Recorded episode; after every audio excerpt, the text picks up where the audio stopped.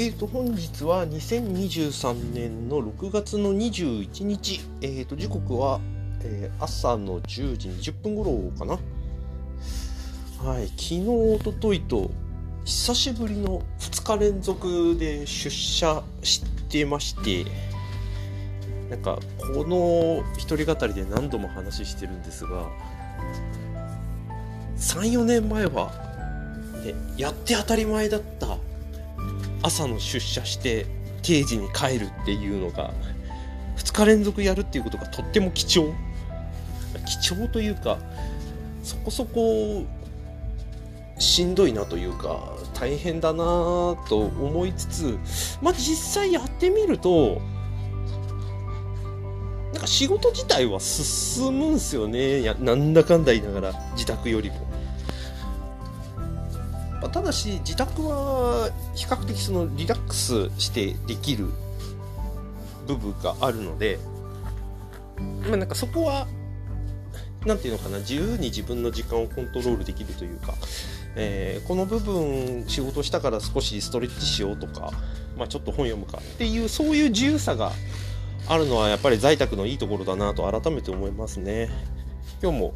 ちょっと少しだけ仕事をして、えーまあ、ストレッチとかして、えー、洗濯物をやったりした後今この収録をやってるんですが、うん、なんかここら辺はうまい使い方っていうのはやっぱりありそうな気がするし、まあ、ここまだまだなんかしっくりきてるというかはまりきった、うん、流れみたいなのはまだ作れてる感覚がないので。こはなんかパッて決めていかなきゃいけない部分なんだろうなとは最近思いますね。だいぶ前にあの京都の龍玄さんとお話しした時に出てきた自由と自在の話なんかなんかそうだこれだなとは思っててまあいろいろ解釈があると思うんですけど自由ってねあのこれをやらなきゃいけないとかこうでなくてはならないみたいなことから解き放たれて何をやってもいいという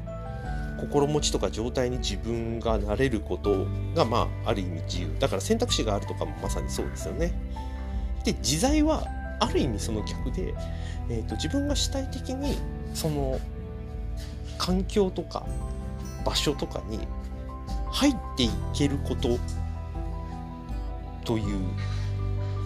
ことみたいです。というか、まあ、僕は少なくともそういうふうに捉えていて。例えば今リモートワークって、まあ、さっき言った通り職場でも自宅でもどっかのコワーキングスペースでも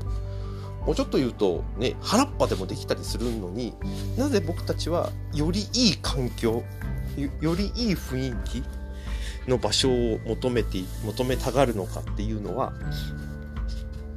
やはりそ自分を当てはめる必要性を無意識に実感してるからだなとは思ってるんですね。やっぱり環境とか関係に左右される部分があるあるというかすごい大きいからっていうことだとは思っててうんなのでうんとその時々の自分にすごく合ったことをやってていくのが本当は一番いいんでしょうけどまあね現実問題仕事ってそんなに都合よくとか自分の方向性通りに進められるものじゃないことも混じってるんで、うん、ここら辺はなんか工夫しどころだなとは思いますね。まあ少なくても今日はあの自分の意識の中では昨日おとといとえー、職場行って仕事をしたので少しペースを落としてやろうとはなんとなく決めていたのでかそういう自由度を自分に許してる感覚はありますね。うん。で、えーと、もう今年も2023年ももう半年をそろそろ過ぎるということで、まあ、とは言っても、えー、僕の誕生日的にはまだ3ヶ月経ったばっかりだし、えー、暦でいくと夏至なのかな？うん。で、あの、古い、古いとか古来の先生術的に言うと、えっと、再来月かな？2、3、4、5、6、7だから、来月か。来月が一応半年になる。なんでまあ、そろそろ折り返、いろんな意味で折り返しが今月来月と起きてるということなんですけれども、うーん。まあ、くしくも僕の会社も7月が新規っていうことで、だいぶ雰囲気も変わってきそうですし、まあ、副業のコルクももうちょっとで1年、もうちょっとっていうかもう、あと3、4ヶ月ぐらいで1年になるのかな。なんか1年とか2年って本当あっという間ですよね。ってつくづく思います。なんかつくづく時間ってねこれはブックテラスでもちょこちょこ話してますけど等間隔ではなくてあくまで時計の針として等間隔で設定されてるけれども僕たちはその通りにその通りの長さで捉えていることはほとんどなくてそれこそね楽しいことはあっという間。なかなかできないことは時間を長く感じるみたいに感覚で捉えてる部分すごく大きいので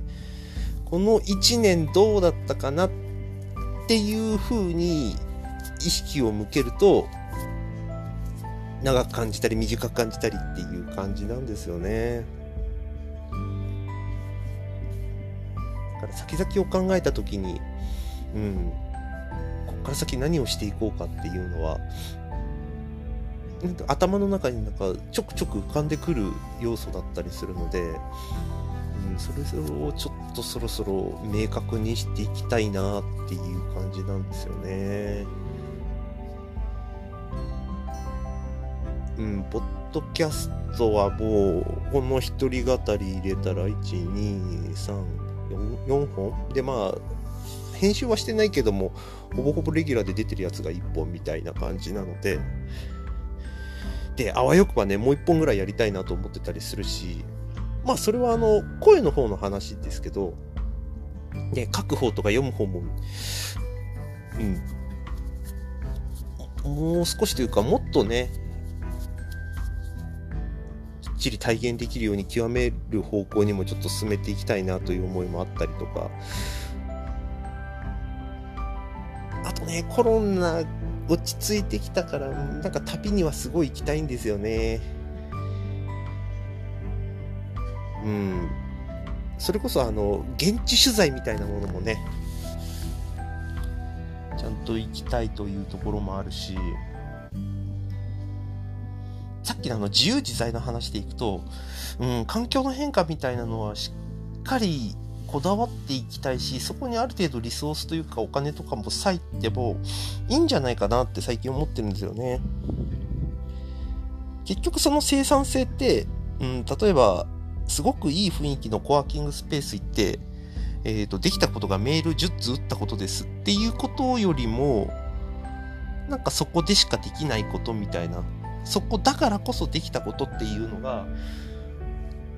うん、ちゃんと、ね、実感値とあと、実績値として残っていけば、うん、なんかそこに自信が持ってそうな気もなんかしますし、うん、まあ、こう考えてみると、時間ないなっていうね。まあなんかそんなこと言っときながら、あの、とある時にツイートを見ててたら、あ、ツイートじゃないや、えっ、ー、と、メール見てたら、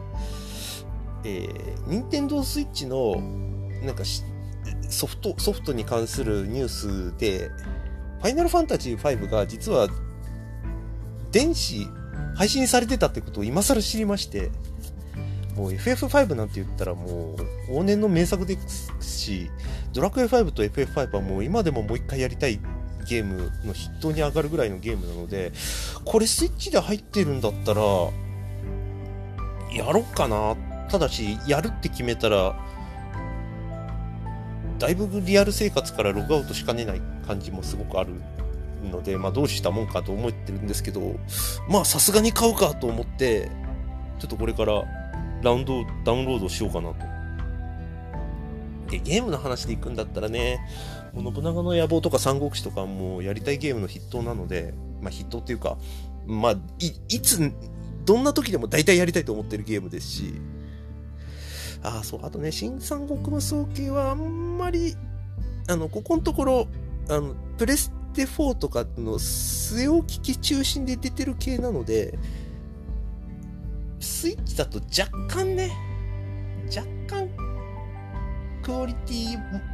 問題が浮上するので、うーん、悩ましいっていう感じですが、ね、結局ゲームすげえやりたいのたんまりあるし、結局やりたいことだらけっていう。うん、ここでもどう時間使っていくかっていうことになるんでしょうね。ちょっとなんかそういう意味でいくと、楽楽っていうとあれか。それほど手間をかけたりとか、あの、負荷をかけなくてもできちゃうことをやりすぎてるかもなっていうのもあるので、うん、多少は負荷かけていって、あの、なんていうかな、修行っぽくやる必要はないかもしれないけど、負荷をかけていくものをそろそろ増やしていくっていうことも必要なのかなって気もしますね。